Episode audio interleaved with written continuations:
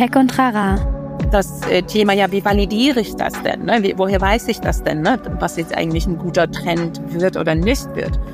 Und da würde ich sagen, da kommt das einfach sehr stark darauf an, ähm, auch auf das Bauchgefühl und auch tatsächlich auf so etwas ganz ähm, Banales, sage ich mal, oder nicht Banales, aber so etwas Unerwartetes, wie halt so die eigene Intuition. Und Intuition, das ist ja auch wissenschaftlich erforscht, das ist ja nicht einfach ein Gefühl, ne, so oder so aus der Laune heraus, sondern das basiert wirklich sehr stark auf der Lebens- und der Berufserfahrung der jeweiligen Person. Ein Podcast der Netzpiloten mit Moritz Stoll und spannenden Gästen über Tech und Terrain. Herzlich willkommen zu Tech und Trara. Mein Name ist Moritz Stoll und in diesem Podcast der Netzpiloten unterhalte ich mich regelmäßig mit ExpertInnen aus sehr unterschiedlichen Bereichen, aus sehr unterschiedlichen Gebieten und versuche mit denen gemeinsam rauszufinden, wie ihr jeweiliges ExpertInnengebiet funktioniert und euch so ein bisschen Bock auf das jeweilige Thema zu machen, indem ich ganz viele dumme Fragen stelle, die man sich vielleicht sonst nicht stellt, zu trauen. Und diese Woche habe ich mich mit Dr. Agnieszka Dzeminska unterhalten.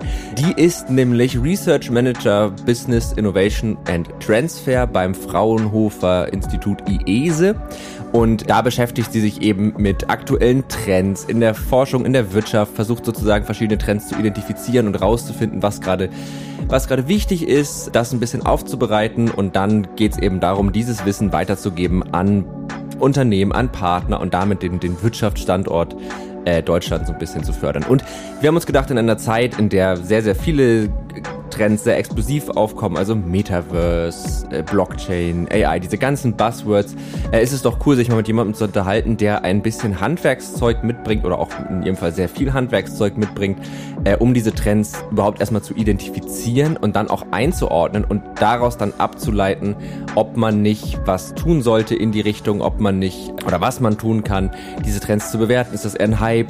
Ist das gerade wirklich wichtig? Und ja, ein Gefühl dafür zu bekommen, was das auch so ein bisschen für das eigene Thema bedeutet.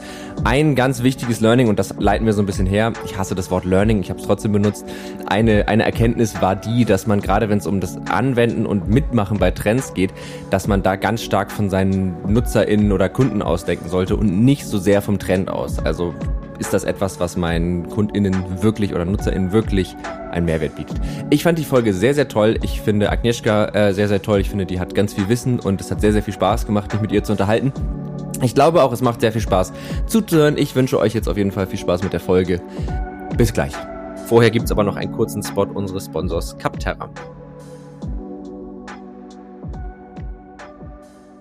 Hallo und willkommen bei den Capterra Software Charts für Startups. Ich bin Ines Barr, Senior Content Analystin bei Capterra, einer kostenlosen Online-Plattform, auf der Software-Tools aus verschiedenen Kategorien vergleichen und mehr als zwei Millionen verifizierte Bewertungen lesen könnt.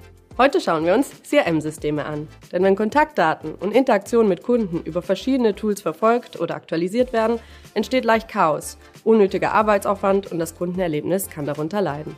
Deswegen haben wir für euch die fünf besten kostenlosen CRM-Tools zusammengestellt, basierend auf unseren Nutzerbewertungen. Die top-platzierten in alphabetischer Reihenfolge sind Brevo, eine All-in-One-Lösung für digitales Marketing. EngageBay, das bei der Verwaltung von Kontakten und Aufträgen sowie der Terminplanung hilft. Flowlu, das zusätzlich zum CRM Funktionen für die Projektplanung, Finanzverwaltung und den Aufbau von Wissensdatenbanken bietet. Monday Sales CRM, des Teams eine zentrale cloudbasierte Plattform für die Verwaltung von Projekten, Kunden und Teams bereitstellt. Und Sendpulse, das CRM, E-Mail-Marketing und Automatisierungstools kombiniert. Mehr zu Capterra und weiteren Softwarekategorien findet ihr auf capterra.com.de. Capterra mit C und Doppel-R geschrieben. Herzlich willkommen zu Tech und Trara, habe ich ja gerade im Intro schon gesagt. Und herzlich willkommen, Dr. Agnieszka Kreminska. Ich hoffe, ich habe jetzt deinen Namen überhaupt richtig ausgesprochen, weil da haben wir vorher gar nicht drüber geredet. Und da ich kein vernünftiger Journalist bin, habe ich es natürlich auch nicht vorher in Erfahrung gebracht. Ähm, genau, genau, ja. Vielleicht hätten wir, ja, hätten wir vorher auch mal ein bisschen üben können, aber Agnieszka war schon mal toll und Nachname Krzeminska. Ach, Krzeminska, okay, das R genau. ist RZ und SZ ist immer alles so ein bisschen ah. sch und dann ähm, liegt man richtig. Aber ich bin das, es ist auch überhaupt nicht schlimm. Ich bin das natürlich auch gewöhnt. so ja, irgendwie das. Und erwarte das gar nicht. Ja, noch, ja. nee, das erwarte ich gar nicht, dass das. Aber bin ich okay. eher eigentlich erstaunt, wenn das gleich so ohne, ohne Fehl, fehlerfrei rüberkommt. So. Ja, okay, verstehe. Ja, ich freue mich heute sehr auf die äh, heutige Folge, weil wir heute über das ganze Thema sprechen oder über den Themenkomplex, könnte man sagen, Trends, aber nicht im Sinne von, was ist jetzt irgendwie gerade in, wobei vielleicht auch das, also in den Sachen von Klamotten oder so, sondern äh, welche Trends gibt es eigentlich gerade in verschiedensten Bereichen? Natürlich geht es da viel auch um, um Wirtschaft und irgendwie auch Wissenschaft, so diese ganze Ecke. Ähm, wie identifiziert man Trends? Wie erforscht man Trends? Was ist relevant und wie kann man vielleicht Ergebnisse aus der Trendforschung, kann man sagen, so ein bisschen überführen in eine Praxis, in vielleicht auch eine Handlung in einem Unternehmen oder halt in irgendeiner anderen Form von Organisation. Äh, ich habe es den Leuten ja im Intro schon gesagt, du bist Research Managerin bei äh, Business Innovation and Transfer im Fraunhofer Institut. Das ist korrekt, ja? Ja. Das ist korrekt, genau. Ein bisschen genau. langer Titel, aber genau das ist es. Ich aber kann dann anschließend gleich nochmal was dazu sagen. Ja, das, vielleicht fangen wir damit tatsächlich an, weil das ist so ein, also Research Manager, okay, Forschung, du managst was, es geht um Business Innovation und Transfer, also da steckt auch ja schon so Innovation und Transfer drin, aber vielleicht kannst du noch mal so ein bisschen erzählen, was du da eigentlich machst genau und vielleicht auch, wie dein Werdegang dahin war, den Leuten. Ich glaube, das hilft so ein bisschen, das besser einzuordnen. Ja, okay, alles klar. Ja gut, also ich bin, ja gut, ich bin so ein bisschen, ja, ich bin schon so ein bisschen ein bunter Vogel, kann man, würde man vielleicht sagen können. Ich hab, äh, ich bin immer sehr an den Neuen interessiert, ne, was mir mhm. natürlich mhm. auch so in Sachen Trends äh, zugutekommt und ähm, habe insofern in viele Berufe beziehungsweise verschiedene Tätigkeiten reingeschnuppert und so von meinem Werdegang, ich bin eine ähm, studierte Wirtschaftswissenschaftlerin und eine mhm. promovierte mhm. Kultur- und Medienwissenschaftlerin. Mhm. Und ja, und mein Forschungsschwerpunkt, der liegt auf, ähm, auf Praktiken und Wirkungen und Interaktionen von Nutzern mit digitalen Technologien. Und ich habe das spezifisch erforscht am Thema Selbstoptimierung mit äh, Self-Tracking, Applikationen mhm. und Wearables und solchen Sachen. Ne? Und das war auf jeden Fall eine ganz tolle Arbeit, die mir viel einfach über das Verhältnis von Nutzern zu Technologien ähm, ja beigebracht hat, aufgeklärt hat und ja, also das ist so das eine ähm, Standbein sozusagen meine wissenschaftlichen Interessen und ich habe aber nicht nur das gemacht, sondern habe auch gearbeitet, also eigentlich viel viel länger schon gearbeitet mhm. als überhaupt an der Uni tätig gewesen, promoviert oder auch an der Uni unterrichtet. Und zwar war ich schon immer im IT-Bereich ähm, tätig, einmal so in der so, so organisation mit so Geschichten wie strategische Planung und ähm, strategische Planung, also bei so Internetagenturen und zuletzt war ich selbstständig mit dem Bereich Social Media mhm. und Digital Change für Unternehmen. Und die, äh, nicht zuletzt die Corona-Krise, die Einsamkeit in der Corona-Krise mhm. hat mir auf jeden Fall gezeigt, ich möchte gerne wieder ein Team haben, ich möchte mhm. gerne irgendwo dazugehören, nicht mehr so. Also das war schon eine intensive Zeit, die vieles verändert hat, eben ne, bei uns allen in der Gesellschaft. Und ja. dann äh, habe ich eben die Stelle beim Fraunhofer Institut ähm, entdeckt und mhm. ich dachte, die passt perfekt auf mich, weil eben dieses Research Manager verbindet so ein bisschen beides, ne, das einmal mhm. so Forschung und das Management miteinander zu äh, verkoppeln. Also so um es jetzt mal sozusagen. Ja. Und, und also in der Position als Research Manager, was genau machst du? Also ich, weil ich glaube, das, das klingt sehr abstrakt, glaube ich, für viele. Also was genau ist sozusagen Absolut. dein Aufgabengebiet und mit ja. was für Themen beschäftigst du dich da? Absolut. Also ich muss äh, auch ehrlich gestehen, mir war das selbst auch nicht klar, als ich mich darauf beworben habe. Ich habe dann im Internet gegoogelt, was ist denn jetzt eigentlich ein Forschungsmanager? Was machen die denn so? Und so ein richtig, ähm, richtig so fest definiert wie zum Beispiel Projektmanager oder sowas ist der Bereich nicht. Also man kann vielleicht mhm. sagen, dass das, ähm, also ich bin, ähm, ich arbeite jetzt für das äh, Fraunhofer Institut für ähm, das heißt IESE, das Institut mhm. für experimentelle Software bzw. Systems Engineering mhm. und bin dort im Bereich Business Development tätig. Und da erwartet man eben von mir, dass ich sowohl eben die Forschungsthemen, die an diesem Institut für angewandte Forschung, so wie das eben heißt, dass ich die dort eben ähm, in dem Sinne abgleiche mit dem, was sich äh, am Markt tut, was den Technologietrends entspricht. Also das heißt, dazu gehört halt einfach eben Technologie- und Markttrends mhm. identifizieren, Kundenbedürfnisse überhaupt ähm, identifizieren und überhaupt mal verstehen und mhm. dann eben abgleichen. Haben wir die Kompetenzen am Institut? Ne? Wenn wir die Kompetenzen haben, haben wir denn eigentlich äh, die Ressourcen, so etwas zu machen. Mhm. Also so, das ist so, das heißt, es ist so ein bisschen die Forschung, der Research, die, die irgendwie am Institut bereits gemacht wird, abgleichen mit dem, was am Markt, was den Kundenbedürfnissen entspricht und andererseits aber eben auch neue Projektmöglichkeiten da ja. erschließen.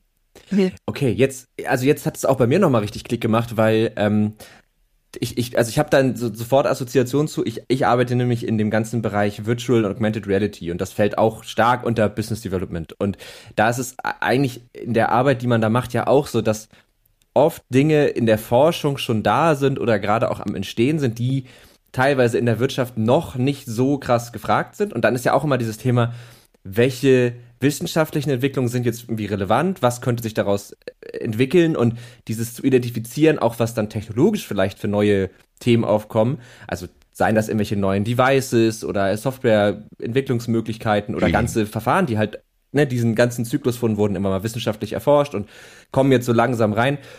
Was davon, auf was setzt man jetzt, was eignet man sich an, was ist vielleicht, was wird vermutlich nicht relevant und dann das auch irgendwie auf Zielgruppen und so zu mappen. Okay, verstehe. Also so ein bisschen so in die Richtung geht das. Ja. Und ich meine, letztendlich, ja, also letztendlich mussten natürlich alle ähm, am Markt agierenden Unternehmen, auch wenn wir jetzt zum Beispiel eben so ein, ähm, ein, ähm, ja, ein Forschungsinstitut sind, ne, ist das jetzt eben nicht das gleiche wie jetzt an der Uni, wo man im Prinzip ja. einfach komplett freie Forschung machen kann, sondern das ist so ganz spezifisch angewandte Forschung. Also sprich, man muss schon gucken, dass die Forschung, die man tut, eine gesellschaftliche Relevanz hat ne, und mhm. nachgefragt wird. Also man forscht jetzt nicht am Mars, Planeten oder sonst was, ne, oder, sondern es muss schon einfach umsetzbar sein. Das kommt ja von diesem, also insofern ist es, ähm, ja, da, da kommt, das ist natürlich die hohe Kunst zu verstehen, weil du weißt es ja selber oder wir wissen es ja alle, ne, es, es tut sich einfach wahnsinnig viel gerade, ne, die Geschwindigkeit ja. der technologischen Entwicklungen und Innovationen ist immens.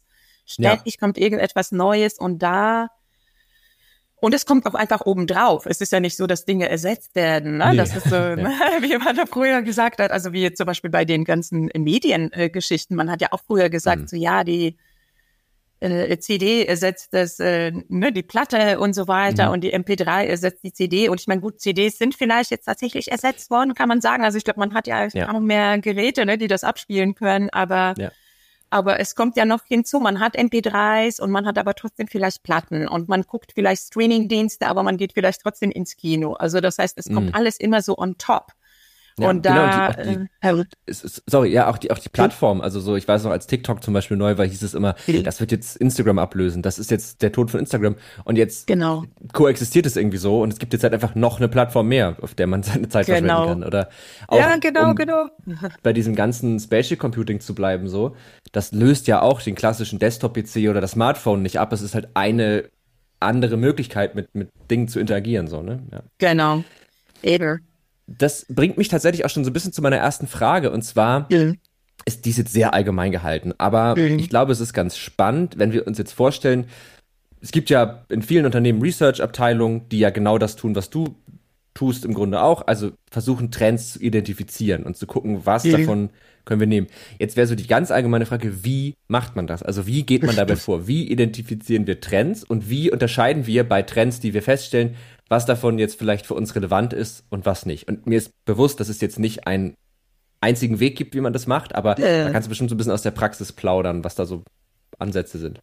Ja, also es ist ja, es ist also tatsächlich ähm, die große Frage. Ne? So was ist jetzt eigentlich ein Trend, den wir mhm. dann auch wirklich verfolgen wollen und und also ist das überhaupt ein Trend oder ist das nur ein Hype? Ne? Da wird ja auch gerne ja. unterschieden und zu diesem Thema Hype kann ich auch mal so eine äh, Anekdote erzählen aus vor zehn Jahren, ja länger, also 2010, da habe ich noch bei so einer Internetagentur äh, gearbeitet und eigentlich Ende 2009 schon und da kam ja Social Media auf, ne? Mhm. Also seit 2007 gab es äh, Facebook in Deutschland und dann war das eigentlich schon klar, oha, da ist schon so einige, das ist nicht nur für die User, ne, sondern da mhm. werden sicher auch Unternehmen einfach rein wollen und äh, sich dafür interessieren wollen, Kontakt aufzunehmen und so weiter. Und da habe ich, das habe ich dann eben versucht, in dieser Agentur anzubringen, das Thema.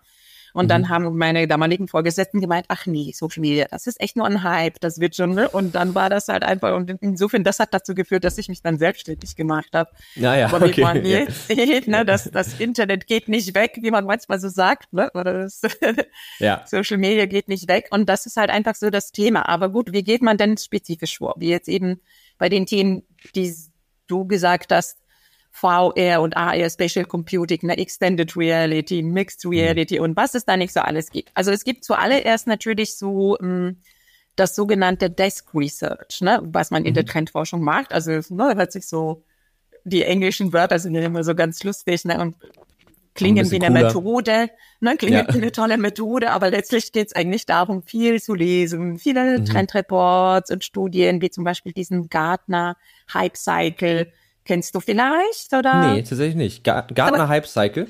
Mhm, von der Firma Gartner eben und die bringen das jedes Jahr raus und das verläuft eben so in so zwei, kann man sagen, in so Wellen, so hyperbolisch, so ein bisschen wie ein, wie mhm. ein Kamel, ähm, wie zwei Kamelhöcker.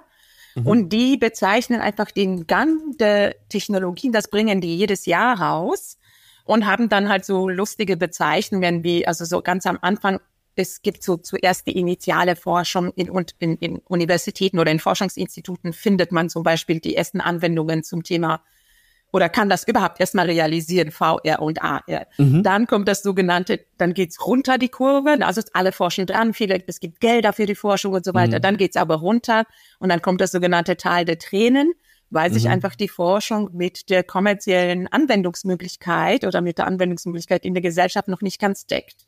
Das mhm. heißt, da werden die Gelder wieder weggenommen von den öffentlichen Stellen oder auch die Unternehmen überlegen sich eben, ach, wir haben jetzt eigentlich kein Geld dafür, nehmen Gelder zurück.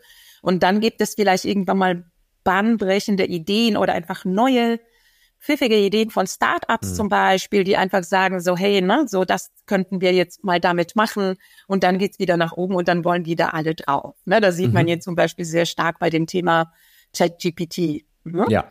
Ja. Weil das Thema künstliche Intelligenz ist ja nun wirklich alt. Ne? Das gibt's ja, ja schon seit den 50er Jahren eigentlich. Ne? Spricht man über ne? harte Intelligenz und softe Intelligenz und ja. wie die ganzen Algorithmen da genannt werden. Aber jetzt hat man hat eben das Unternehmen OpenAI mit dem ChatGPT eine tolle Anwendung gebracht. Und ich persönlich würde sagen, eigentlich davor schon das äh, DeepL, ne, DeepL.com, mhm. ja. das für Übersetzungen finde ich auch grandios. Ich schreibe gerade so meine Masterarbeit ist Damit, essentiell.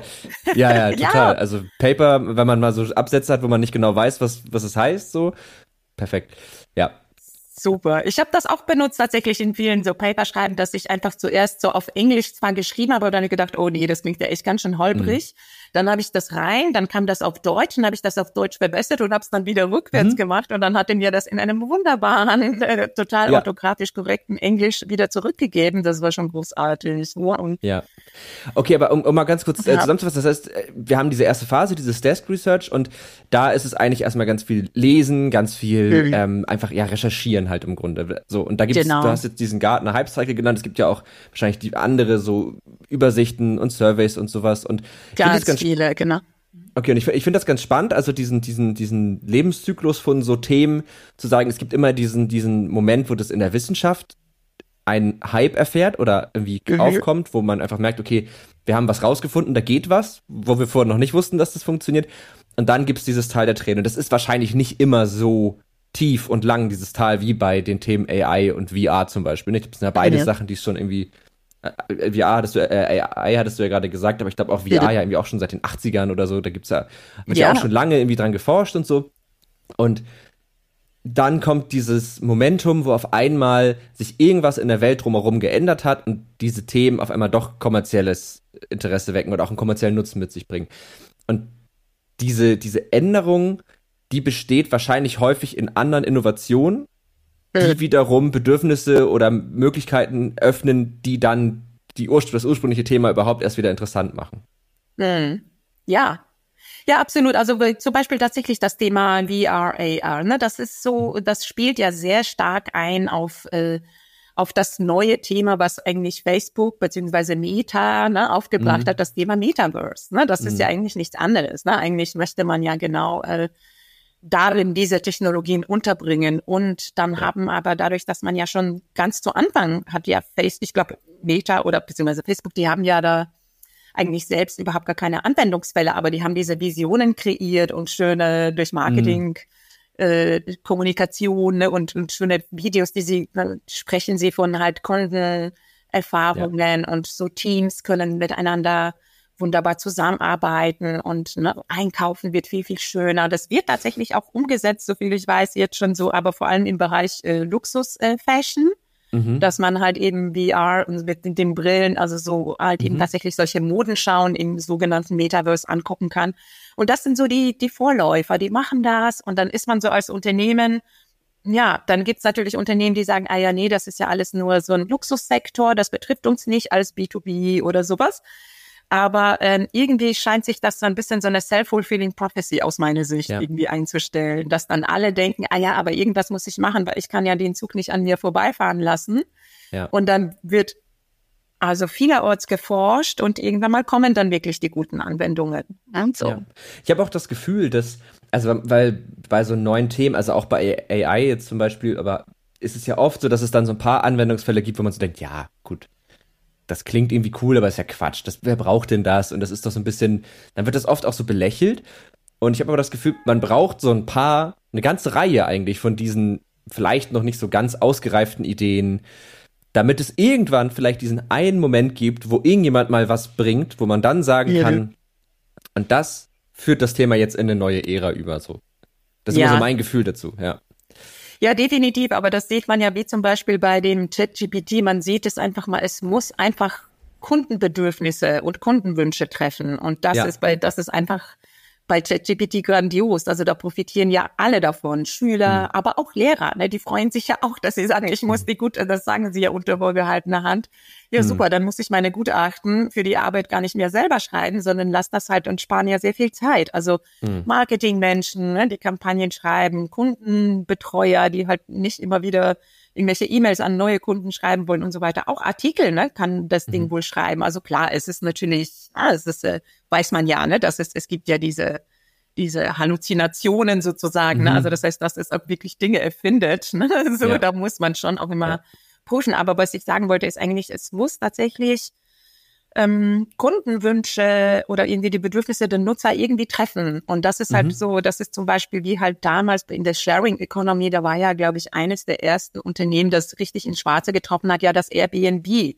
Ne, was wirklich halt scheinbar so, okay, eine Lücke gefunden hat, also in dem Sinne, in dem man sagte, ja super, einerseits möchte man gerne sich nicht so steril in Hotels wohnen, sondern in solchen mhm. Wohnungen und sich so fühlen, also würde man da wohnen und gleichzeitig kann man ein bisschen Geld nebenbei machen. Also das hat einfach ein Bedürfnis super ja, getroffen oder eben total. auch super, ne, dass man seine Ressourcen auch irgendwie teilen kann. Und das sind Dinge, die, das sind, die bringen Innovation voran. Also mit ja. VR und AR, klar, von der Forschungsseite, da denkt man jetzt natürlich schon viel an so Anwendungen, die so richtig gesellschaftlichen Nutzen haben, also in der mhm. Altenpflege zum Beispiel, ne, oder Mhm. Ja, also vor allen Dingen, aber also in, im Bereich Gesundheit sehr, sehr stark. Ne? Wie kann man da jetzt eigentlich das Ärzte, Telemedizin zum Beispiel weiterbringen? Ja. Aber ich glaube, so den richtigen Knackpunkt wird es geben, wenn das so eine ganz, jemand mit einer ganz einfachen Idee kommt ne, und sagt, mhm. so, das ist es jetzt, ne, das, das möchte ich jetzt gerne. Ich weiß auch nicht, was das für eine ist. Wenn ich das wüsste, ne, dann würde ich mich sofort dann ja, das machen. Wäre eine Goldgrube, ja. genau.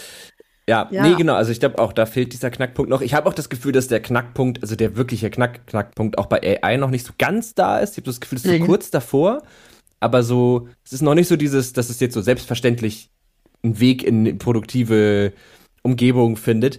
Ähm, aber okay, lass uns mal, lass uns mal die Methode noch ein bisschen weiter ausrollen. Also wir haben jetzt diese Desk Research Phase. Mhm da bin ich dir jetzt ein bisschen reingegrätscht gerade. Ähm, äh. Ist die abgeschlossen damit, dass ich diese Service einfach lese oder kommt, fehlt da noch irgendwas? Mm, nee, also eigentlich ist es tatsächlich, es gibt, also wenn wäre, es, es, es ist tatsächlich so, dass, ähm, also so wie wir das machen, würde ich mal sagen, in Forschungs- und Abteilungen, in, in mhm. Instituten oder in Unternehmen, dann würde man das im Prinzip da seine, ähm, ja, seine Erkenntnisse daraus ziehen und die vielleicht, und dazu gehört halt natürlich, da kommt dann natürlich so das, das äh, Thema, ja, wie validiere ich das denn? Ne? Wie, woher mhm. weiß ich das denn, ne? was jetzt eigentlich ein guter Trend wird oder nicht wird? Und da würde ich sagen, da kommt das einfach sehr stark darauf an, ähm, auch auf das Bauchgefühl und auch tatsächlich auf so etwas ganz ähm, Banales, sage ich mal, oder nicht Banales, aber so etwas Unerwartetes, wie halt so die eigene Intuition. Mhm. Und Intuition, das ist ja auch wissenschaftlich erforscht, das ist ja nicht einfach ein Gefühl, ne, so oder so aus der Laune heraus, sondern das basiert wirklich sehr stark auf der Lebens- und der Berufserfahrung der jeweiligen Person. Also da gibt es ganz tolle ja. Bücher, die einfach so aufzeigen, ethnografisch aufzeigen, wie sich zum Beispiel Feuerwehrleute entscheiden. Mhm. Die müssen sich ja in Sekunden schneller entscheiden und einfach die richtigen Entscheidungen treffen. Und das machen die könnte man sagen, aus dem Bauch heraus, aber das ist natürlich nicht aus der Laune, sondern das ist alles so in, internalisiert in uns, das Wissen, ja. was wir so im Laufe der Zeit gewinnen. Und das hilft, würde ich mal sagen, tatsächlich dabei, dann die, die äh, Trends zu, also einzuschätzen oder ist für uns zumindest so die einzige Methode.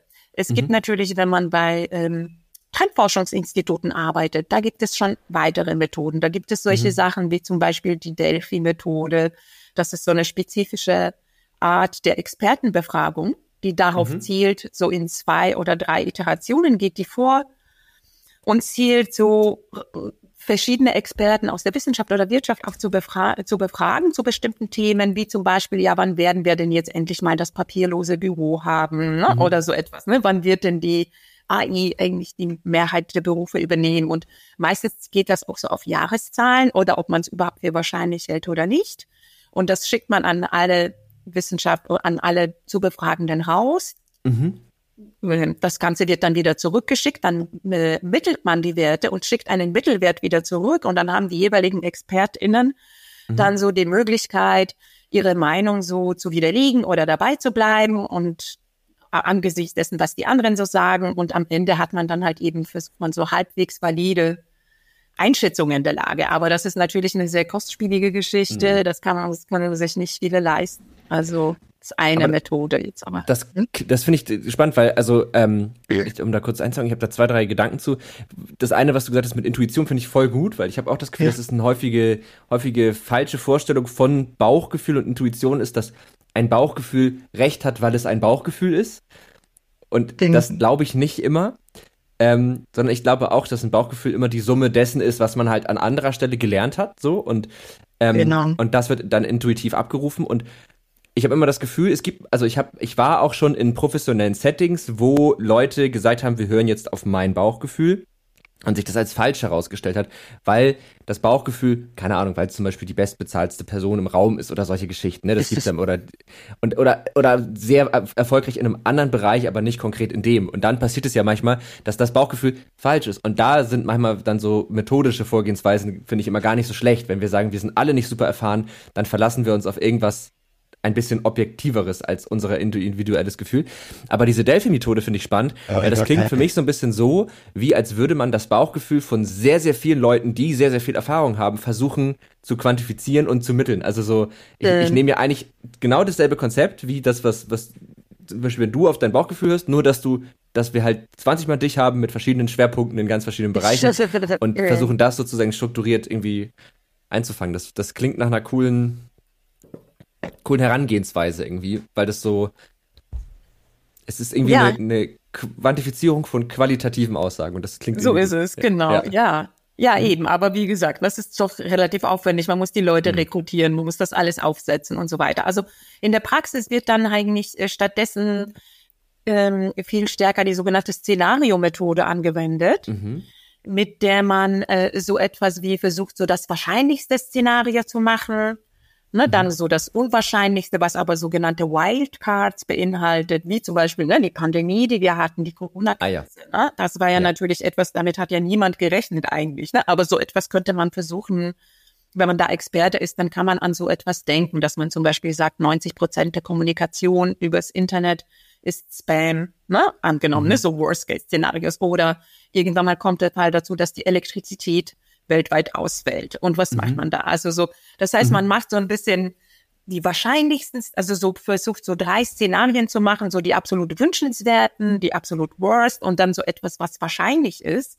Mhm. Und diese basieren aber tatsächlich wiederum auf so eine Mischung aus eben Recherche, was habe ich denn so alles gehört, wie gehen denn die, die allgemeinen Trends hin? Man muss natürlich auch nicht nur eben so Technologietrends, sondern es geht natürlich auch gesellschaftspolitische Trends auf der Welt, aber auch im eigenen Land. Dazu hilft das zum Beispiel äh, so Forschungsprogramme von der EU oder von vom deutschen von vom deutschen Forschungsbund, also irgendwie so mhm. zu gucken, was was fördern die gerade? Quantencomputing beispielsweise, ne? Oder eben das ja. Thema Green IT, also na, viel mit Nachhaltigkeit und mit solchen Sachen. Also so, so da ähm, genau, ich, jetzt bin ich so kurz durcheinander. Alles gut, gar kein Problem.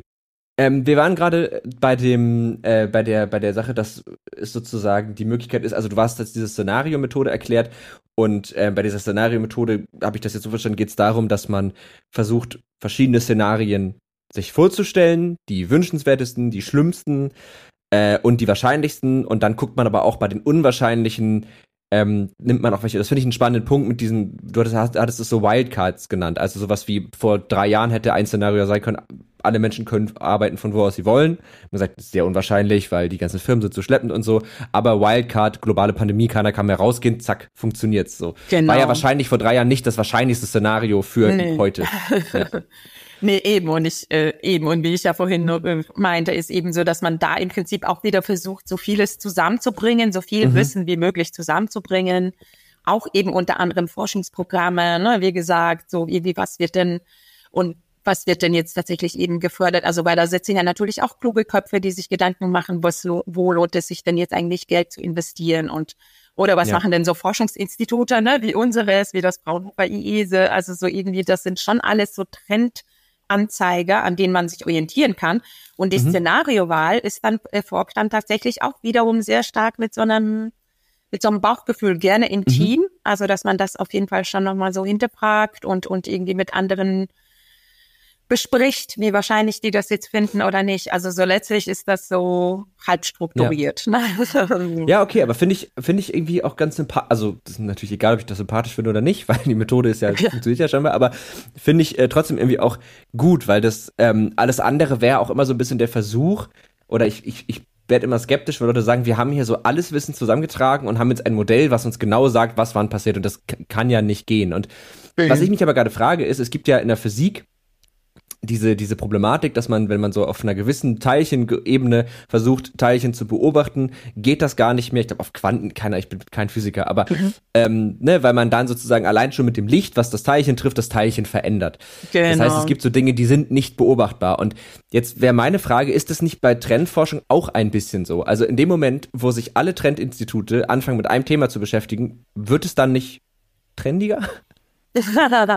ja, gute Frage. Ja, ja. Ja, genau, die Unschärfe-Relation, ne, die mhm. Heisenberg ähm, äh, so genau, besprochen danke. hat, meintest du, genau. Die, ja. ja, das, das ähm, eben, das, da kommt ja, oder das, was du dann eben so wieder, genau, einerseits, man kann eben natürlich nicht in die Zukunft gucken, das ist ja irgendwie so ein bisschen das äh, Unbefriedigende an diesem Job, ne, und deswegen ja. versuchen natürlich Wissenschaftler alle Welt so Methoden wie die Delphi-Methode und so weiter und, und System Dynamics, ne, heißt ja auch nochmal eine andere Methode irgendwie zu erfinden, mit denen man das so möglichst validieren kann aus mhm. wissenschaftlicher Sicht. Aber eben, ja, letztlich spielen halt eben tatsächlich Trends, ähm, das, ja, Trends in dem Sinne werden ja nicht nur eben von Wissenschaftlern gemacht, sondern eben von Unternehmen gesetzt, ne? Mhm. wie zum Beispiel eben halt das von Metaverse, ne, kann man ja schon sagen, dass die das eigentlich so ein bisschen angeschoben haben, das Thema, ja, indem ja. sie das so beworben haben. Ja. Und halt eben tatsächlich, wenn viele dann plötzlich darüber schreiben würden, so, oh, also das Thema Cybersicherheit oder das Thema ähm, AI, das ist so total gefährlich und die künstlichen Intelligenzen, die werden auf jeden Fall uns äh, irgendwie ausrotten wollen, so so mhm. irrational wie wir sind. Ne? Gibt ja auch solche Publikationen zu diesem Klar. Thema, ne? dass man ja sagt, ja. so die werden ja die Erde schonen wollen, also werden sie halt diejenigen, die die Erde zerstören, dann halt auch zerstören und so weiter. Also wenn das jetzt ganz viele machen, dann würde das bestimmt halt eben ganz sicherlich, weil das, sowas wird ja dann von den Medien gerne aufgegriffen, die ja eher so sensationsbasiert gerne arbeiten. Mhm. Die wollen ja gerne einfach, ja, richtige Thesen und ja, haben, damit das gelesen wird. Also so funktionieren ja. wir leider nur. Also man muss sich ja dabei auch oft echt selbst an die eigene Nase fassen. Ne? Was wird gelesen und was wird nicht gelesen. Ne? Und ja. ja, die würden das so nicht schreiben, wenn das jetzt nicht dazu führen würde, dass der Artikel dann halt gelesen wird. Und das kann, das wird schon kann schon dann halt ver verwischt werden, genau. Ja. Und schärf gemacht werden, ja. Ja, okay. Ja, verstehe. Ähm, okay. Aber ich glaube, dann haben wir so ein grobes Gefühl dafür, wie man Trends identifiziert und Mhm. wie man sie dann so ein bisschen clustert, nach irgendwie Relevanz sortiert. Und jetzt ist ja so ein bisschen die Frage, jetzt hat man das gemacht und jetzt sagt man, okay, wir haben jetzt Trend A, B und C, das sind so unsere drei wahrscheinlichsten Szenarien in den nächsten Jahren, das wird wichtig werden. Ähm, jetzt würde ich gerne mit zwei Fragen weitermachen. Die erste Frage bezieht sich darauf, was für Trends aktuell sich abzeichnen, wo du auch sagst, das hat schon Hand und Fuß. Das ist jetzt nicht nur ein Hype, sondern da bewegt sich gerade wirklich was und äh, da sollte man sich jetzt mit beschäftigen. Beziehungsweise das wird aufkommen, ob man sich damit beschäftigt oder nicht. Mhm. Ja, also gut, wir haben ja schon so ein paar Sachen ein bisschen angesprochen, wie zum Beispiel also so etwas wie das Metaverse eben. Also ich denke schon, dass man sich damit beschäftigen muss. Ich meine, das Metaverse klingt ja erstmal so sehr ähm, ja, hypig, aber es gibt zum Beispiel, in, es wird ja zum Beispiel im Bereich Industrie 4.0 werden ja die sogenannten digitalen Zwillinge ja schon lange eingesetzt. Also Ja. was ja im Prinzip dazu dient, dass man einfach Dinge, Produktionsabläufe erst einmal simuliert, virtuell darstellt, bevor man wirklich große Umstellungen an der ganzen Produktionsanlage macht, beispielsweise. Und da ist natürlich der nächste Schritt dann doch eigentlich das Metaverse. Und das ist, glaube ich, dann schon für alle angenehmer, wenn das alles grafisch schön dargestellt ist. Also ich denke schon, dass da definitiv was kommen wird.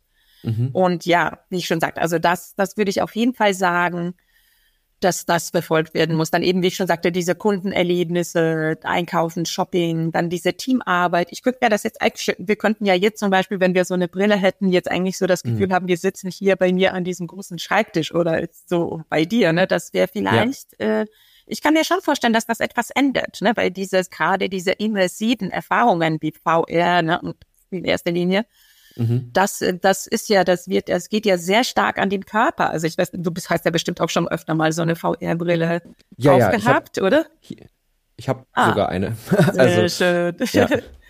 Das war so lustig. Ich war irgendwie vor einigen Jahren auf so einer Ausstellung und das war so witzig. Da hat man auf jeden Fall mal gesehen, dass einer, ein Mensch, äh, also es wurde im Rahmen von so eines Experiments gemacht. Er hat dann so eine VR-Brille und es wurde ihm schon gesagt, so Achtung, na, das wird jetzt ein bisschen, es wird jetzt, es kann jetzt ein bisschen scary werden.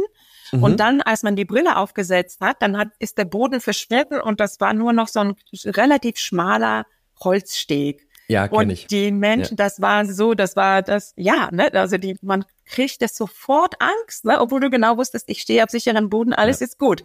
Aber das geht so schnell in den Körper und das ist Ja. natürlich, das bietet viel Potenzial zum, zum, ja, zum Forschen, aber auch wirklich um, um das halt eben wie zum Beispiel in diese Altenpflege, Kontakt mit Ärzten und so weiter anzusetzen. Also so, dass wir das Thema Total. Metaverse Ja.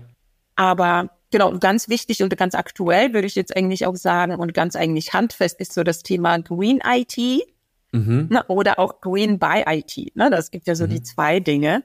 Also sprich Green IT, da, da, das meint halt einfach, dass man Ressourcen schonend, schonend ähm, Software entwickelt und Green by IT meint, dass man auf jeden Fall durch IT-Systeme versucht, einfach zu Ressourcenschonung beizutragen. Und ich glaube, dass Ja. es deswegen gerade jetzt so wichtig ist, dass es natürlich diese lange andauernde Klimakrise schon, aber auch tatsächlich Covid, die Covid-19-Krise. Also ich bin mir ganz sicher, dass die dazu beigetragen haben, weil die vielen gezeigt hat, oha, wir müssen das Schlimmste vermeiden. Ne, Wir müssen uns wirklich nachhaltig denken. Wir müssen denken, was passiert. Ne? Wir müssen uns jetzt impfen, damit wir morgen noch und so weiter. Ne? Also anderes Thema. Ich will jetzt gar nicht die Covid-Diskussion hier aufsetzen, aber das hat ganz bestimmt noch der ganzen Klima- und Nachhaltigkeitsdebatte noch einen Schub gegeben, weshalb diese Themen ganz wichtig werden. Ja, es hat so ein bisschen klar gemacht, wie fragil das, wie es ist, eigentlich ist, ne? Also wie wenig Genau. passieren muss, damit sich sehr viel ändert. So, ich glaube, das, das war das, was du, was du sagen wolltest. Absolut, genau, eben. Deswegen muss man sowas machen, ja. Was für andere Trends. Also letztlich sind das ja eigentlich auch alles schon so bekannte Sachen. Ja, AI, Mhm. ne? ChatGPT, Sprachmodelle, wie wir schon gesagt haben. Und dann natürlich das Thema Blockchain. Das ist ja auch Mhm. so in aller Munde. Aber auch Und schon so lange mittlerweile. Also das ist jetzt sehr wirklich schon lange? ein paar Jahre. Ja, ne? ja, allerdings, ne? Weil das wurde ja zuerst immer so mit dieser Kryptowährung Mhm. äh, so assoziiert. Und jetzt geht's eigentlich so ein bisschen darum, immer weiter zu gucken, ja, ähm, kann man denn jetzt damit auch dadurch, dass wir alle sowieso alle jetzt inzwischen von ferne arbeiten oder sehr oft, ne, sehr häufig Teleworking machen und, und Remote Office und Home Office und so weiter. Und dass man dann das Ganze halt, dass man da die Blockchain-Technologie dazu anwendet, halt solche verteilten Organisationen überhaupt aufzubauen mhm. und so, mhm. da will ich jetzt gar nicht so tief einsteigen, so Product Owner, also so Owner von bestimmten Prozessen zu definieren, die dann so eine ganz andere Verantwortung dann ja. für die Prozesse und für die Aufgaben bekommen. Also da finde ich, das ist schwierig. Also ich finde, da reden halt natürlich auch wieder viele darüber. Aber da würde ich jetzt eigentlich, bevor dann nicht irgendetwas richtig Konkretes, was über NFT und über Kryptowährung hinausgeht, aufgetaucht ja. ist, würde ich jetzt eigentlich keinem empfehlen, da groß einzusteigen, weil man ja auch weiß, wie wahnsinnig intensiv eigentlich so diese, äh, also rechenintensiv, also eben ja. ganz entgegengesetzt, entgegen diesem Queen-IT-Denken äh, gesetzt ist. Ne? Die verbraucht ja unglaublich viele Ressourcen, also so jetzt gerade in Bezug auf Kryptowährungen. Ja. Und da würde ich sagen, ja, erstmal abwarten, was da kommt. Ja, wow. ja, ich glaube, also äh, bei, bei Blockchain, es gibt ja, wir haben auch, glaube ich, zwei, drei Folgen äh, zur, zum Thema Blockchain äh, gemacht, ähm, sowohl was Use Cases angeht, als auch, wie funktioniert das eigentlich. Ähm, und es gibt auch mittlerweile so andere, also das ist ja dieses, dieses ressourcenintensive ist ja so dieses Proof of Work, also rechne viel und wenn du viel rechnen kannst, hast du recht. Das ist so die Grundidee. oder sowas wie Proof of Trust, glaube ich, oder so heißt das. Nagelt mich jetzt nicht auf den Begriff fest, aber da geht es dann darum zu sagen, ganz, also du hast nicht mehr dieses Rechnerische, sondern ganz viele Teilnehmer der Blockchain sagen, ich vertraue dir, dass du eine Entscheidung machen darfst. Und nur der, der die meisten, das meiste Vertrauen genießt, darf Entscheidungen machen und so. Ähm, ich glaube auch, dass was bei Blockchain oder was ich immer das Gefühl habe, ist, das ist halt, Blockchain ist für mich fast, also es ist natürlich eine Technologie, aber es ist eigentlich eher ein Konzept. Äh, und ein, eine, ja, ja, ein Konzept. So, das, da gibt's, da gibt's natürlich schon technologische Umsetzung von, von diesem Konzept, aber ich habe auch das Gefühl, dass dieses Konzept der Blockchain so weit weg ist davon, wie IT-Infrastruktur heute aussieht, dass es bis das mal die Go-To-Lösung wird noch sehr, sehr lange dauern wird. Ich glaube, das kann man vielleicht für so kleine Subsysteme, mag das Sinn ergeben, ähm, aber bis das so, also das wird, glaube ich, das hatten wir auch am Anfang, wird, mhm. glaube ich, viele Dinge nicht ersetzen, sondern ist höchstens eine Ergänzung. Das, glaube ich, das trifft es am ehesten. Ja. Und was ich äh, auch noch an Gedanken hatte zu, äh, zu meines Metaverse, ich glaube auch, dass das bleiben wird. Also das ist jetzt irgendwie nicht so ganz abgefallen, obwohl ja diese, diese Meta-Facebook-Geschichte, das ist ja ziemlich gefloppt. Also die, ähm. hast du ja auch gesagt, die haben ja keine Use Cases, selbst die Mitarbeiter benutzen das nicht oder nur, wenn sie dazu halt gezwungen werden. ähm, aber ich glaube, Apple hat jetzt ja seinen Apple Vision Pro da vorgestellt und der, dadurch ist dieser Begriff Spatial Computing aufgetreten. Und ich habe und das ist so witzig, weil ganz viele Leute diesen Begriff jetzt kennen und benutzen und der halt das nochmal, ich finde, der gibt dir nochmal so einen ganz anderen Geschmack, weil es nicht mehr darum geht, du hast eine Brille auf und du guckst durch was durch, sondern es geht, finde ich, eher so darum, du hast halt Daten im Raum. Und wie Sehr du dann an diese Daten kommst, das kann eine Brille sein, das kann dein Handy sein, das kann Wearables sein, die vibrieren, wenn du es in die Nähe hältst, auch immer, aber du hast diese Räumlichkeit von Daten und die Möglichkeit, Daten im Raum zu platzieren oder halt auch Räume in Daten zu transferieren und so weiter. Das zahlt dann ja auch auf Sachen wie Digital Twins und so ein. Aber ich glaube, dass das ähm, oder diese Möglichkeit, dass das bleiben wird und dass sich dieser ganze Themenkomplex auch zunehmend zusammenführen wird, weil AI ist ja wiederum auch ein Bestandteil davon. Also viele ja, genau. Verfahren und Algorithmen mhm. brauchen Fortschritte in der mhm. AI-Technologie und so weiter und so fort. Also ich glaube, das wird auch so ein Konglomerat werden. Aber das ist jetzt auch nur meine und mein Bauchgefühl, sage ich mal, ist noch nicht aus Jahren der Erfahrung gespeist. Also ich laber auch nur drum rum, will ich damit sagen. Ähm, naja, aber du liest halt auch deine Sachen oder man hat so eben, man hat, es gibt ja diese, äh, was ist es denn, Web 4.0, ne, inzwischen mhm. oder so, das versucht das ja auch alles so zu vereinen. Also so, ja, es wird schon auch vieles gemacht. Also so, das, ne, da ja. kommen wir ja wieder zu dem, was wir gesagt haben. Es wird schon viele Trends in dem Sinne, ja, man fängt an, darüber zu sprechen und dann ist es so in den Köpfen der Leute und dann fängt man an, diese irgendwelche Produktideen zu generieren und zu machen und dann wollen die anderen das aber auch machen, weil die das machen. Mhm. Und ja, also es ist aber gut mit VR. Ich glaube, wir sehen jetzt auch alle, also ich kann mir auch schon vorstellen, dass das wirklich Kundenwünsche treffen wird. Ne? Wenn man sich vorstellt, so einen schönen Gang durch, man ist in Urlaub irgendwo in Paris oder Istanbul oder whatsoever, ne? Und möchte mhm. halt eigentlich nicht die ganze Zeit so mit dem Handy und dem äh, Kopf, äh, dem Gesicht im Handy da, also so nach unten ne, durch die Gegend laufen, mhm. um mal irgendwas zu hören, sondern das wäre natürlich total schön, wenn man da halt einfach so seine Erklärungen dazu hätte. Also das sind so Basics, von denen ich denke, ach, das hätte man bestimmt gerne. Und da, man hat jetzt schon auf jeden Fall wirklich viele, ja. viele Use Cases tatsächlich dazu. Und die sind aber nur so in so einem Retail-Bereich eher so äh, interessant, ne? So wie erweiterte Produktvisualisierung, persönliche Einkaufserlebnisse, ne, dass man so den IKEA-Katalog nicht mehr so blättert, sondern wirklich mhm. dann halt virtuell durchgeht und und ja, und ich meinte, ich habe doch irgendwo gelesen, ist das bei IKEA oder wo ist es denn, dass die jetzt alle, dass man jetzt tatsächlich mit Hilfe von AI jetzt geschafft hat, so die Kunden, Kundensupport so weit zu reduzieren oder halt so mhm. stark eben auf die AI auszulagern, dass die Kundenberater jetzt, also tatsächlich zu Kundenberatern weiterentwickelt werden. Also nicht mehr so die immer ja. wiederkehrenden Fragen, wo muss ich klicken und so weiter, sondern tatsächlich ja. zu so Style- und Fashion-Beratern werden. Also es eröffnet ah, ja. schon auch dann äh, durchaus neue Möglichkeiten, auch für die Menschen. Das finde ich ganz gut. Ja, das ist ja auch diese, diese elendige, oder was ist elendiges, aber dieses alte Thema, dieses ähm. durch technologische Fortschritte fallen dann vielleicht repetitive Sachen weg und Menschen können sich eher mit sinnstiftenden zwischenmenschlichen Dingen irgendwie auseinandersetzen, ähm, was ja erstmal auch nach einer ganz tollen, tollen Sache klingt, ne? Also zu sagen, ich muss nicht genau. tausendmal wieder dieselbe E-Mail schreiben, sondern das kann ich auf Knopfdruck machen und wenn dann mal wirklich eine spannende Frage kommt, dann kann ich mir dafür aber auch richtig Zeit nehmen. Genau. Das ist ja auch irgendwie ein schöner, ja.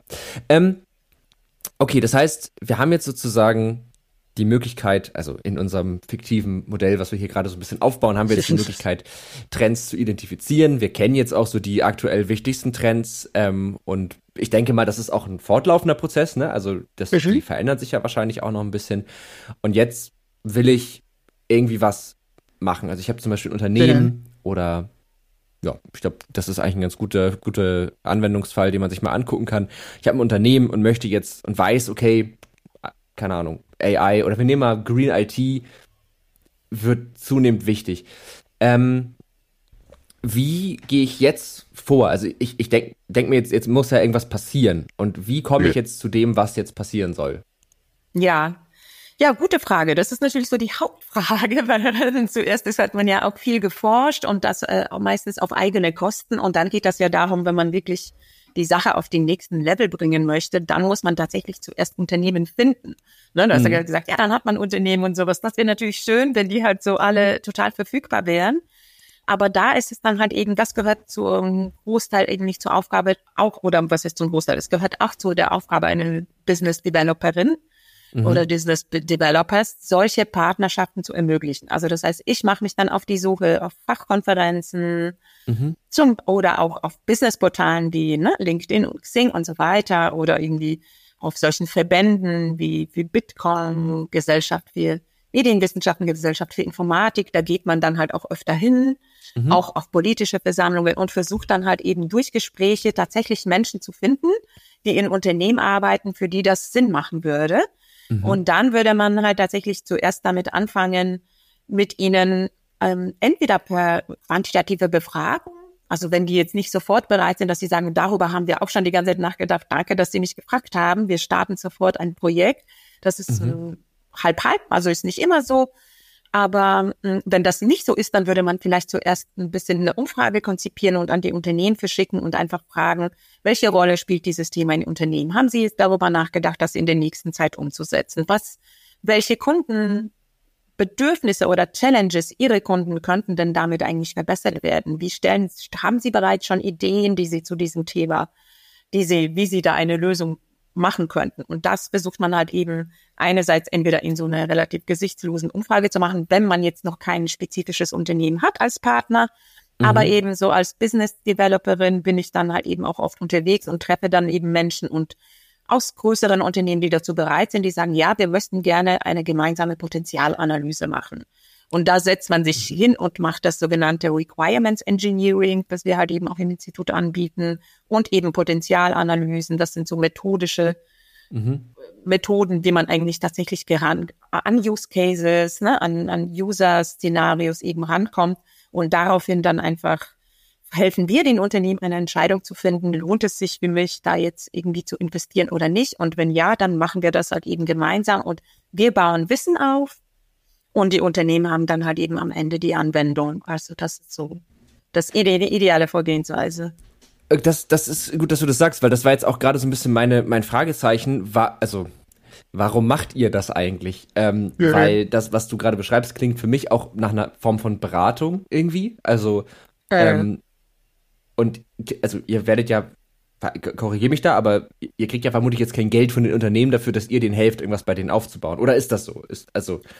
Schon auch, doch. Ah, okay. Also das also muss schon auch gemacht werden, genau. Also es ja. ist schon, es wird schon auch also da sind wir halt eben nicht so wie die Unis, sondern sind tatsächlich mhm. dann halt auch eben, müssen dann den sogenannten, das ist dann der Bereich, der eigentlich dieses äh, Wörtchen Transfer umfasst. Ne? Mhm. Also in meine Berufsbezeichnung. Also das mhm. heißt Wissenstransfer. Wir transferieren das Wissen in die Wirtschaft und und ähm, ja, berechnen dafür aber natürlich schon was. Also das heißt, es okay. hat natürlich ein Stück weit ähm, Charakter, also so, so, es hat auch einen beratenden Charakter, also das, was viele halt auch beratende Firmen anbieten, aber bei uns mhm. ist es dann halt eben alles auf wissenschaftliche Evidenz basierend. Es mhm. ist natürlich neutral. Ne? Wir haben ja keine Partner, denen wir irgendetwas schulden. Wir haben eben, es basiert alles auf wissenschaftlicher Arbeitsethik, ne? also alles möglichst äh, ehrlich zu sagen, das lohnt sich, das mhm. lohnt sich nicht, das machen wir. Und eben, wie gesagt, dieser Punkt für uns, wir bauen dabei einfach, wir können Forschung machen an den Themen. Wir können weiter, weiter halt eben daran forschen und publizieren und so weiter. Das ist so die Währung ja. der Wissenschaft. Also ich, da würde mich mal interessieren, wie das ähm, vom Konzept her ist. Werden Institute wie das Fraunhofer Institut gefördert? Also ist das so, dass ihr eine staatliche Förderung bekommt und dafür auch einen Auftrag habt, der wahrscheinlich dann darin besteht, wissenschaftliche und Erkenntnisse in, in die Wirtschaft zu bringen, um den Wirtschaftsstandort Deutschland zu fördern? Ist das so euer, euer mhm. Ziel? Habt ihr so ein Ziel? Ich, also das würde mich mal interessieren, wie das funktioniert. Ja, also es ist tatsächlich so, dass die Fraunhofer Gesellschaft, also das ist eigentlich eine richtig große, wir sind ja eine ja. der größten ne, also Gesellschaften für angewandte Forschung, haben 76 Institute, also das Fraunhofer ja. IESE, wo ich eben bin, das ist eines davon. Ja. Hier in Berlin beziehungsweise in Kaiserslautern sitzen wir. Und es ist von der Satzung her, wir sind eben ein eine eingetragene Gesellschaft, ein eingetragener Verein, wenn man so will. Von der Satzung her ist das so, dass wir zum Teil vom Bund gefördert werden, mhm. zum Teil machen wir Fraunhofer intern. Also wird, werden halt die Leistungen ausgetauscht. Und zum Teil muss man dann halt eben etwas, ähm, macht man etwas mit mit der Industrie sozusagen, also mit der mhm. Gesellschaft. Das ist dann eben das, wo man sagt, da wird dann das Wissen transferiert.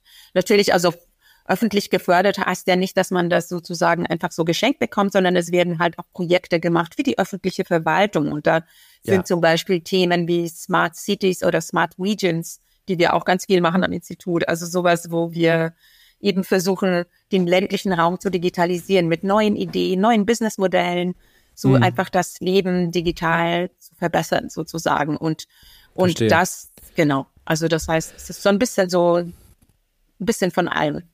Okay, verstehe. Ja, gut, das ist aber gut, dass du das nochmal sagst, weil ich finde, das ist auch nochmal ein anderer Take da drauf, weil, keine Ahnung, Beratungsfirmen, die haben ja vielleicht eine andere, eine andere Satzung. Jetzt, die haben ja keine Satzung, aber ne, also da ist ja das Ziel, okay, wir, wir generieren halt Umsatz damit, dass wir halt Beratungsleistungen anbieten und wir genau. forschen, damit wir gute Beratungsleistungen anbieten können, damit wir Umsatz generieren können, was ja, ja. völlig wertfrei einfach ein Anspruch ist. Und jetzt, wie ich das gerade gehört habe, ist das bei, bei dem Fraunhofer IESE und vielleicht auch bei den anderen Instituten, da weiß ich es jetzt nicht genau, aber bei dem, was du machst konkret, gar nicht das Hauptziel der Umsatz, sondern es ist eher so, ihr habt den Auftrag, ja. dieses Wissen in die Wirtschaft zu bringen und ja. natürlich muss das auch bezahlt ja. werden, weil sonst funktioniert es auf Dauer nicht. Das, das macht ja auch total genau. Sinn. Aber okay, verstehe. Ist es denn also aus der Praxiserfahrung so, dass du sagen würdest, dass das für Firmen für Industriepartner attraktiver ist, mit einem eher wissenschaftlichen Partner zusammenzuarbeiten oder mit einem sehr wirtschaftlichen Partner, weil da haben wir irgendwann auch mal eine Folge zu gemacht, Forschung versus Wissenschaft. Aha, muss Lennart raussuchen aus der Redaktion, kann er in die Shownotes mhm. packen. Ähm, und da ist es so ein bisschen diese, diese Unterscheidung gewesen zwischen, naja, die, die Wissenschaft hat natürlich die Fähigkeit, ein sehr starkes Fundament zu bauen. Die ist sehr gründlich, die, ne, das ist, ja. während die, For äh, die Wirtschaft oft schneller und ein bisschen agiler ist, weil sie dieses Fundament nicht so stark braucht. Merkst ja, definitiv. Also, ähm, wie soll ich sagen? Also, wir bekommen auf jeden Fall, wir bekommen sehr viele Anfragen eben aufgrund dessen, dass wir neutral sind und dass wir wissenschaftlich vorgehen, weil viele denken, ich war jetzt eben hier in Berlin, war vor kurzem waren so zwei bedeutendere Konferenzen, die Hub Berlin oder auch die ähm, Republika. Also so, wenn man mhm. da mit Leuten spricht, dann also dann ist das ist man ja gegenüber halt Unternehmen halt manchmal auch wirklich ein bisschen skeptisch, ne, weil die halt dann auch immer per se mit Microsoft arbeiten zum Beispiel, mhm. ne, also immer ihre Abhängigkeiten haben. Mhm. Ähm, das ist so das eine. Dann vielleicht auch ihre eigenen Interessen und vielleicht wirklich aufgrund dessen, dass ihr, dass, dass der Auftrag von wirtschaftlichen Unternehmen ist, einfach halt Gewinn zu machen. Das ist so deren mhm. Auftrag, während so unser Auftrag eigentlich ist, das Wissen weiterzugeben und das aber weitergeben halt heißt natürlich in welche Form. Das sind halt solche Sachen. Wir machen zum Beispiel eines unserer Ziele ist, also es ist nur eben Projekte, Forschungsprojekte mit Kunden zu machen, sondern eben zum Beispiel auch Startups zu fördern, also wir Ausgründungen mhm. aus dem Unternehmen. Das wird richtig gefördert. Wir freuen uns, wenn Mitarbeiter bei uns ein Thema zum Beispiel jahrelang verfolgt haben und dann daraufhin halt eben ein eigenes Unternehmen gründen, mit dem sie halt rausgehen. Mhm. Lizenzen, Patente. Also ich weiß nicht, ob du es weißt, aber so eines unserer berühmtesten Erfindungen ist ja die, ist ja tatsächlich das MP3-Format. Das mhm. kommt vom Fraunhofer. Ne? Ja. Und das ist natürlich eben dann halt auch nicht so ein Geschenk gewesen, weiß ich jetzt halt, ja, nagel mich nicht fest, wie das genau war, aber ich denke mal, es wurde irgendwie patentiert. Mhm. So, also es gibt auf jeden Fall je, also es gibt Unmengen an Patenten, die man eben so macht. Also das ist eben alles so, wie man weiter, wie man Wissen weitergibt. Aber natürlich muss die Forschung, die ja vorher investiert worden ist, oder das Geld, das vorher in die Forschung investiert worden ist, dann irgendwo reinkommen. Und dazu gibt es ja. halt eben so diese Verteilung, wo ich gemeint habe, Bund, Fraunhofer intern und und Wirtschafts-Gesellschaft. Also. Okay, verstehe. Ja gut, aber das, das, das, das macht irgendwie auch nochmal ein anderes Bild auf. Das ist einfach gut zu wissen, muss ich sagen. Ja, ne? ähm, also, also auch da jetzt, ich will jetzt gar nicht sagen, dass der eine Ansatz besser oder schlechter ist, sondern ich glaube, es ist einfach, sind zwei verschiedene Wege, um irgendwie Wissen weiterzugeben und wahrscheinlich auch zwei verschiedene Gründe, das zu ja, machen. Ähm, so, wo waren wir denn jetzt stehen geblieben? Wir haben, wir sind zeitlich auch nähern wir uns langsam dem Ende. Deswegen genau, überlege ich gerade, ob wir noch so einen Themenblock aufmachen und sagen, wir ähm, gehen noch mal in diese, diese Handlungsebene bei Unternehmen, so was macht man jetzt konkret, oder ob wir den Part, ah doch, das würde ich sagen, das ist ein Grunder Abschluss. Wenn wir uns damit noch einmal beschäftigen, wir hatten es ja gerade auch schon angefangen, ich glaube, dann habe ich wieder irgendwie mit einer Zwischenfrage genervt. Ähm, wir haben jetzt den Trend, wir wollen etwas tun, was tut jetzt das Unternehmen? Da hattest du ja sozusagen so ein bisschen aus Sicht dessen, was du jetzt machst. Du gehst mit diesem mhm. Thema raus und du versuchst Partner zu finden. Das war jetzt so das, was ich daraus mitgenommen habe. Und jetzt hast du einen Partner. Das heißt, jetzt gibt es irgendwie, keine Ahnung, Firma, äh, Kaffeebecher möchte jetzt irgendwie was zum Thema AI machen. So, die ja, haben jetzt genau. festgestellt, können das bei sich ja. gebrauchen, weil sie so super viele Support-Anfragen bekommen oder so. Und ja, jetzt, zum Beispiel. Ja, ist ein gutes Thema. Genau, da könnten wir dann eben, genau, wir haben ein Unternehmen mhm. gefunden, Chibo meinetwegen, oder wer auch mhm. immer, ne? Wir jetzt keine Werbung an der Stelle, also machen wir auch gar nicht, glaube ich. Also so jetzt mhm. aber mal das, ja. äh, apropos. Ja, also und, und die möchten, die versuchen wir dafür zu oder die überlegen selber, ne, könnten wir denn jetzt eigentlich eine KI-gesteuerte Chatbot-Lösung für den Kundensupport einsetzen? Macht das für mhm. uns Sinn? Ja oder nein? Ne? Und mhm.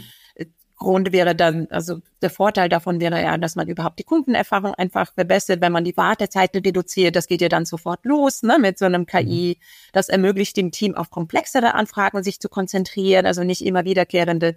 Na gut, und wie geht man denn vor? Also man würde zuallererst halt eben im Rahmen des Requirements Engineering so die äh, häufigsten Kundenanfragen identifizieren und mhm. eine Wissensdatenbank aufbauen, wenn nicht schon vorhanden. Aber oftmals ist das gar nicht der Fall. Oftmals mhm. machen das wirklich immer wieder, machen wir es halt so, machen die Unternehmen das halt so mit in Excel-Listen oder so.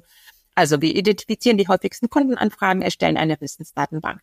Dann muss man natürlich eine geeignete KI-Plattform suchen oder mhm. und halt eben auch ein Chatbot-System ähm, ent entwickeln tatsächlich, weil man kann ja oft gar nicht so auf OpenAI ansetzen, weil man ja weiß eben all die Fragen, also das ist bei so Kundensupport vielleicht nicht ganz so kritisch, aber das ist bei Entwicklerunternehmen mhm. wie bei Samsung, da gab es ja so diesen Fall, ne, dass äh, Entwickler einfach da ihre ähm, ihren Code dabei von ChatGPT mal ein bisschen verbessern lassen wollten oder prüfen lassen wollten, ob das so funktioniert und haben einfach nicht daran gedacht, dass das ja alles so in die Welt sozusagen ja. hinausgeposaunt wird. Also da muss man natürlich gucken, entwickelt man das selbst oder gibt es Open Source-Lösungen für KI-Systeme. Mhm. Das wird natürlich auch alles so mit den Kunden besprochen, aber da haben wir auch Experten, die, die das halt eben sehr gut dann einschätzen können, was macht mhm. Sinn, was macht nicht. Dann muss natürlich dieser Chatbot, den man dann mh, hm, erstellt hat, ne, das sind so Algorithmen, die man dann programmiert, und dieser mhm. Chatbot muss dann halt mit vorhandenen Systemen integriert werden. Da gibt's ja natürlich das Kunden Customer Relationship Management, ne, das CRM, dann gibt's vielleicht ein Ticketing-System, ne, wie kommen denn Anfragen raus? Also so diese Interoperabilität ist schon auch echt ein sehr, sehr schwieriges Thema. Ne? Dann mhm. muss man den Chatbot trainieren, also sprich die relevanten Kundendaten und es wird einfach dann auch kontinuierlich verbessert. Der Algorithmus lernt dabei und verbessert sich. Dann mhm. wird's eben getestet, so und schrittweise eingeführt. Vielleicht zuerst über die Website, dann über soziale Medien, dann kommen noch so Messungen dazu. Und ja, und dann überwacht man eben so die Leistung und optimiert den Chatbot weiterhin. Also das ist schon so ziemlich genau beschrieben, wie man da ja. jetzt eigentlich vorgeht. Aber ja. und ja, aber so ja, würde aber das es genau sein.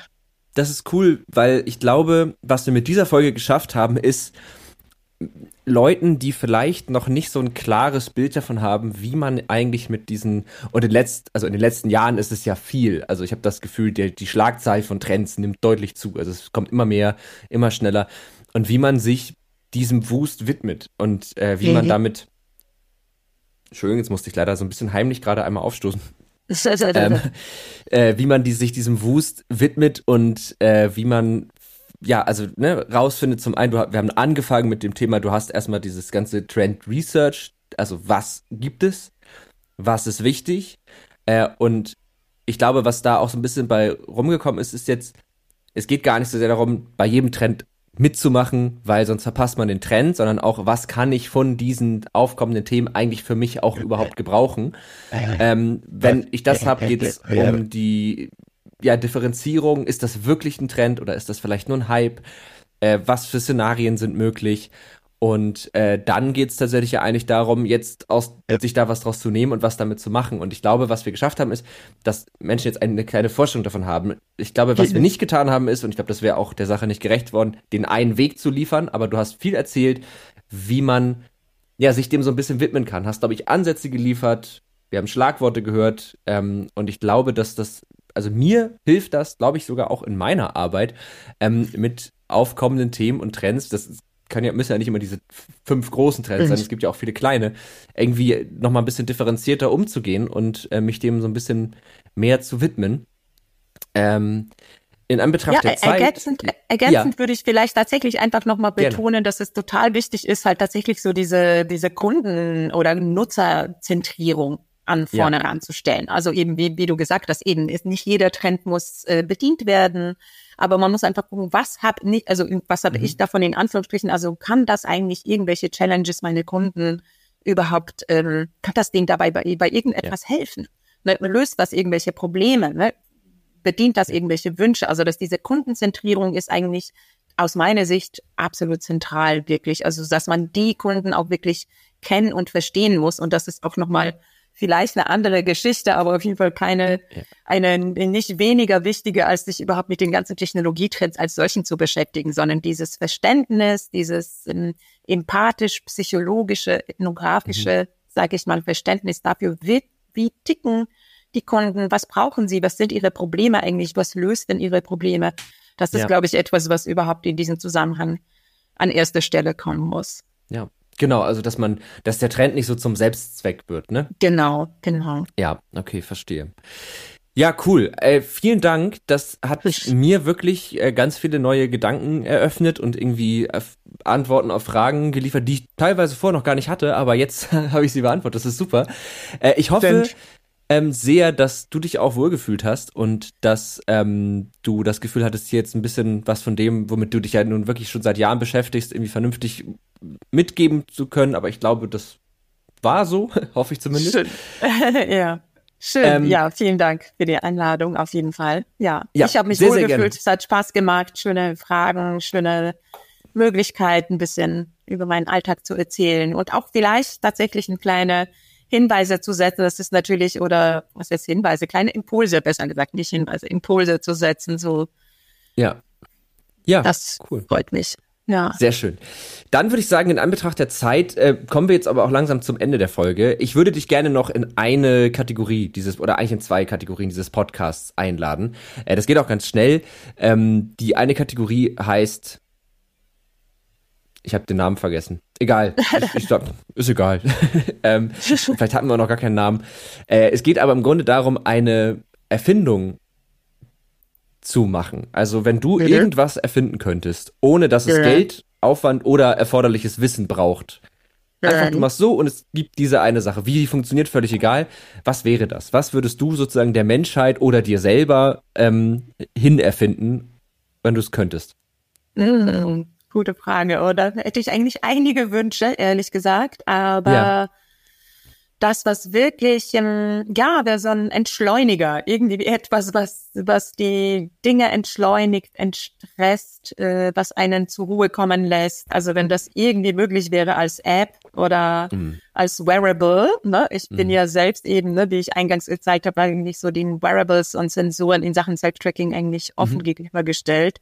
Und da mhm. würde ich mir schon etwas wünschen, was einfach uns entspannt, uns die Angst wegnimmt, so etwas. Weil dann wäre, okay. glaube ich, die Welt schon viel, viel besser. ja, das, das, das, äh, ja, klingt, klingt gut, klingt auch ein bisschen gefährlich, weil wir es dann, also, weil das hat, hat so für mich so in, den, in meinen Ohren gerade so ein bisschen das Potenzial, dass man dann ähm, keine Pause macht, aber immer das Gefühl hat, man hätte gerade Pause gemacht, weil man so entspannt ist. Aber gut, wenn es dann funktioniert, ist ja, nee, also finde ich, finde ich auf jeden Fall eine schöne, eine schöne äh, Idee. Ähm, ich überlege gerade mal, ob mir noch irgendwas einfällt, was ich so hin empfinden, äh, empfinden. Ja, ich kann auch viel hier hin empfinden, ähm, aber ich wollte eigentlich sagen, genau. erfinden. Ähm, ich glaube, bei mir wäre es, um auch so ein bisschen in die Richtung zu gehen, wäre das, glaube ich, was, was ähm, eine andere Form Leistung zu messen, fände ich an vielen Stellen, glaube ich, schön, weil oft ja Arbeitsleistung, es ist leider oft Arbeitsleistung, wird ja oft in Zeit gemessen. Also du hast so und so viele Stunden dafür gebraucht und so und so viel Geld kriegst du für diese Stunden. Und ich fände es, glaube ich, schön, wenn Arbeitsleistung eher so an Qualität oder ja, an, an Output gemessen wird. Also so, du hast etwas sehr Gutes gemacht, also bezahlen wir dich dafür auch sehr gut. Du hast etwas Mittelmäßiges gemacht, also bezahlen wir dich dafür mittelmäßig. Ähm, weil ich das Gefühl hatte, das würde das Entschleunigungsproblem vielleicht nochmal von der anderen Seite angreifen, ja. sozusagen, weil du dann nicht dieses, ich muss ganz viel machen, sondern ich muss etwas sehr Gutes machen. Und das, glaube ich, ist, aber das ist jetzt keine konkrete Maschine. Also, ähm, aber so ein System, weil mir fällt da auch kein gutes System ein, was das, ja. was das kann, aber ein System, was, was die Bewertung von Arbeit umstellt. Ja. Hin, weg von Zeit hin zu Qualität, Leistung, was auch immer. Ja, vielleicht müsste man da so etwas einbauen, dass irgendwie so einen Szenariomacher, der das in, innerhalb Minuten dann macht und dann den, den Nutzen diese, diese Arbeit in einem Jahr oder in zehn Jahren aufzeigen kann, zum Beispiel, ne? dass man so an dem Nutzen dann, der das stimmt. Äh, genau, genau. Oder, oder irgendwie an der, an der, ja, an der Genauigkeit von irgendwas oder so. Also, mhm. dass du einfach sagst, du, du hast eine Leistung und wenn die Leistung gut ist, ja, man kann das zum Beispiel in Zeit übersetzen, entspricht das so und so viel Arbeitsstunden. Aber Arbeitsstunden von wem? Ne? Manche Leute arbeiten genau. schneller, manche langsamer und so. Ist wahrscheinlich schwierig, aber das wäre, glaube ich, was, weil das fände ich irgendwie, irgendwie cool. Ähm, zweite ja. Kategorie, die ist ein bisschen einfacher. Äh, da geht es einfach um eine Empfehlung. Die heißt, die Empfehlung der Woche, den Namen kann ich. Ähm, und zwar geht es darum, ich habe so unterschiedliche Gäste hier, die alle unterschiedliche Themen, unterschiedliche Begeisterungen haben. Und äh, es wäre einfach Verschwendung, sich das nicht anzuzapfen. Gibt es irgendwas, was du unseren Hörern empfehlen möchtest? Das kann alles sein. Also eine, ein Buch, ein Film, ein Spiel, ein Gedanke, eine Tätigkeit, ein Hobby, was auch immer. Ich habe sonst was, wenn du noch überlegen möchtest. Also Hobby bin ja schwierig. Also so ich bin natürlich jemand, der sich bei sowas sofort aufgerufen fühlt, äh, in mhm. Aktion zu treten bei diesen Fragen. Bücher habe ich eigentlich auch ganz viele, die ich empfehlen könnte, aber jetzt so Hobby, vielleicht möglichst viel in der Natur sein. Also ich bin jetzt, vielleicht merkst du, ich bin gerade so ein bisschen auf Thema Entschleunigung und so, ja. weil ich finde, das ist einfach so wichtig, wieder zur Ruhe zu kommen und sich zu entstressen. Ich habe ja jetzt auch so eine schöne Smartwatch, nenne ich jetzt, wenn ich benennen möchte. Und die zeigt mir dann auch immer, wie häufig ich atme und ja. wie schnell mein Herzschlag geht. Und das finde ich schon interessant. Und ich habe mir jetzt so vorgenommen, da mal ein bisschen auf, äh, auf Atmung zu achten und einfach mhm. mehr auszuatmen und ruhiger zu werden, weil, genau, weil ich glaube, das, das finde ich sehr gut. Also ähm, ich habe mich damit auch viel beschäftigt, äh, weil es nicht zu tun zu, ge geht meistens auf Dauer schief, sagen wir es mal so. ähm, und äh, viel in der Natur zu sein hilft auf jeden Fall. Da habe ich eine kleine Anekdote. Ich war vor ein paar Monaten, ein, zwei Monaten mal alleine zelten. Mhm. Ähm, wow. War eine interessante Erfahrung. Auf der einen Seite sehr entschleunigend, auf der anderen Seite ist man auch sehr viel mit seinem Kopf alleine. Das kann ja, auch anstrengend werden. Ähm, aber ja, das finde ich eine schöne Empfehlung. Meine Empfehlung ich, ich, ich habe zwei Empfehlungen, die knüpfen ein bisschen daran an. Was mir nämlich hilft, meinen Kopf auszumachen und zu entschleunigen, sind einmal lesen. Äh. Ähm, und deswegen möchte ich ein Buch empfehlen. Und Tischtennis spielen. Ich habe angefangen, weil ich immer voll gerne Tischtennis gespielt und dann habe ich gedacht, ja, aber das ist immer so doof. Du findest dann nicht immer Leute, die mit dir spielen wollen und so. Und ich gehe jetzt, heute ist nämlich Dienstag und heute gehe ich auch wieder Tischtennis spielen. Einmal die Woche Ey. in so eine Hobbygruppe in einem Verein und spiele Tischtennis. Und du bist das ist so meditativ, weil du konzentrierst dich nur auf diesen Ball, es ja, ist sehr ja, schnell, es ist nicht so anstrengend, dass du es nur eine halbe Stunde machen kannst, sondern du kannst auch zwei, drei Stunden lang spielen, aber anstrengend genug, dass du danach fertig bist. Das ist ziemlich ja, geil. Toll. Und das ja. entschleunigt wirklich sehr. Und das kann auch jeder machen. Also da sind auch so wirklich ja. Leute in allen Altersschichten, also auch Leute, die 80 sind, weil auch die können Tischtennis spielen. Und das ist echt cool. Cool. Und das mhm. andere ist ein Buch, das heißt, ähm, ich habe es nur den englischen Titel. Ah ja, es ist von Haruki Murakami, das ist ein... Ja, einer meiner Lieblingsautoren. Ja, dann kennst du das also, wahrscheinlich ja auch. Welches? Ja, ich finde ähm, der Pil äh, die Pilgerjahre des farblosen Herrn Tatsaki oder auf Englisch ja. Colorless Tsukuro Tatsaki. Super. Toll. Hat mich echt umgehauen. Also ich habe das so aufgeschlagen und dachte mal gucken und richtig gut. Also ich liebe Murakami. Also ich habe wirklich schon alles von ihm gelesen und unter anderem mhm. so Hardboiled Wonderland oder Das Ende der Welt. Das könnte ich dir empfehlen. Das war so, da, da bin ich mit diesem Buch bin ich eingestiegen in die Thematik. Da bin ich Fan geworden. Ist schon ein bisschen älter. Okay. Super tolles Buch. Und ein Buch ja. hätte ich ansonsten auch noch. Und zwar Gerne, nämlich ja. von äh, Bonnie Garmus, glaube ich, heißt die. Und zwar heißt das eine Frage der Chemie.